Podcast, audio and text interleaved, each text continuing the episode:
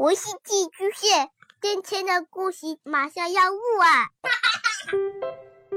孩子的世界充满了色彩和欢乐，用有温度的声音讲你爱听的故事。白杨叔叔和大明的晚安故事。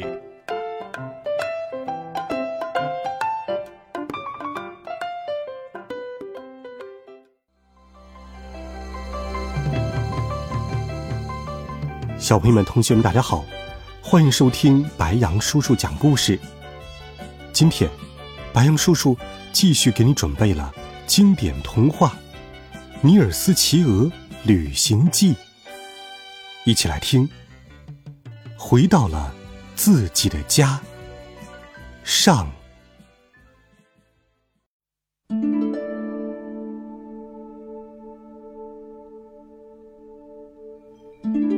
这一天，大雾弥漫，阴霾满天。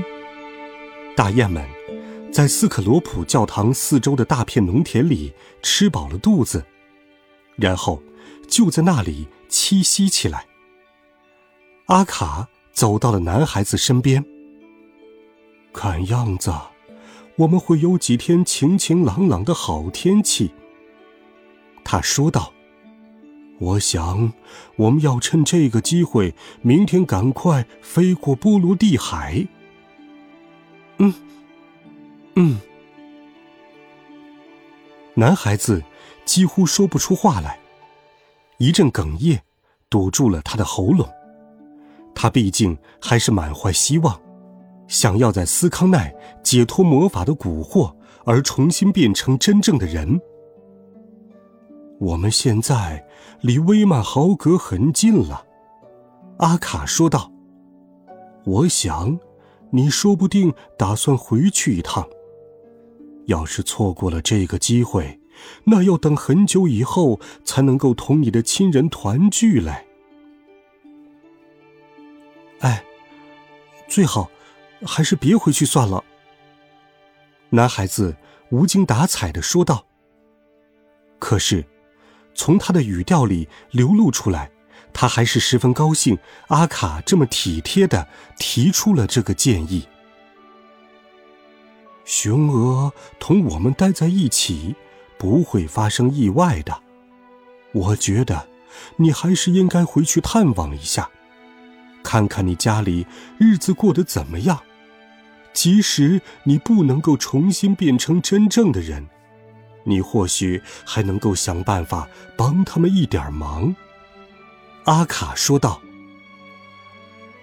是呀，你说的真是在理，阿卡大婶，这我本来早该想到才是。男孩子说道，他急不可耐的想回家去看看了。转眼之间，领头雁就驮着他朝他的家里飞去。不消多时，阿卡就降落在他的父亲，佃农豪尔格尔尼尔森的那座农舍的石头围墙背后。你说奇怪不奇怪？这里什么东西都跟早先一模一样。男孩子说道，他急急忙忙的爬到围墙上去观看四周。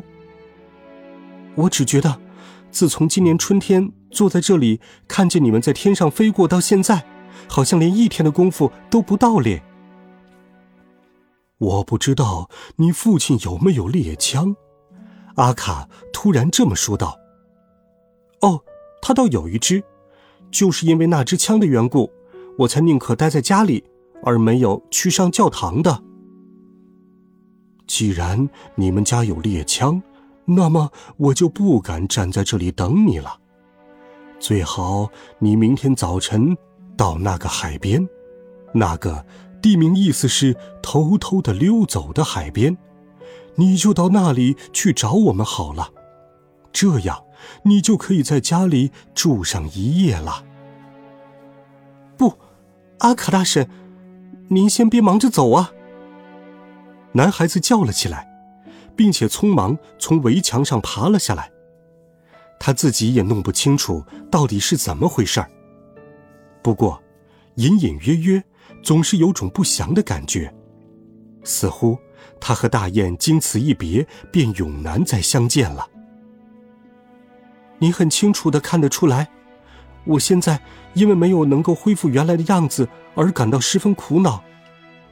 不过，我愿对您说明白，我一点也不后悔今年春天跟着您去漫游。我宁可永远不再变成人，也绝不能不做这样一次旅行的。阿卡长长舒了一口气，然后回答道：“有一桩事情，我早就应该同你推心置腹的谈一谈。不过那时候你还没有回到亲人的身边，所以早点晚点谈都并不着急。现在该是谈的时候了，把话挑明了，反正不会有什么坏处。”要是你从我们身上学到了什么好东西的话，大拇指，那么你大概会觉得人类不应该把整个大地占为己有的。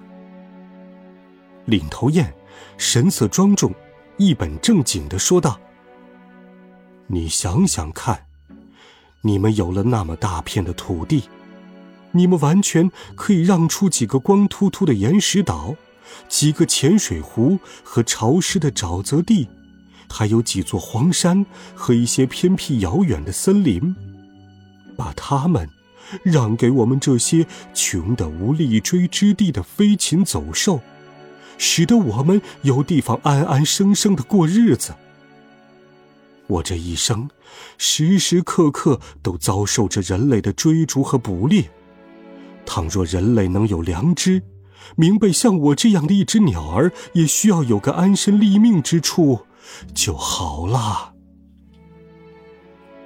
倘若我能够帮得上您的忙，那我会非常高兴的。”男孩子说道。“可惜，我在人类当中从来没有这样的权利。”哎，算了。我们站在这里说个没完，倒好像我们就此一别，不再相逢似的。阿卡深情溢于言表，娓娓的说道：“不管怎么说，我们明天还会见上一面的。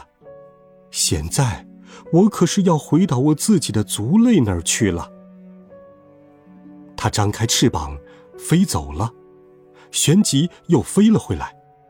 恋恋不舍的，用嘴把大拇指从上到下抚摸了好几遍，然后才悄然离去。那时是大白天，但是庭院里却没有一个人走动。男孩子可以毫无顾忌的在院子里任意走动。他急忙跑进牛棚里，因为他知道。从奶牛那里一定能够打听得出最靠得住的消息来。牛棚里冷冷清清。春天的时候，那里有三头粗壮的奶牛，可是现在却只剩下了一头。那是名叫五月玫瑰的奶牛，它孤单的站在那里，闷闷不乐地思念着自己的伙伴，脑袋低沉着。面前放着的青草饲料，几乎碰都不碰一下。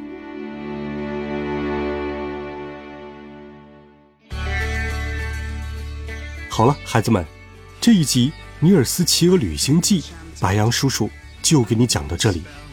尼尔斯能够从奶牛五月玫瑰那里得到自己想要的消息吗？下周六，欢迎继续锁定白羊叔叔讲故事。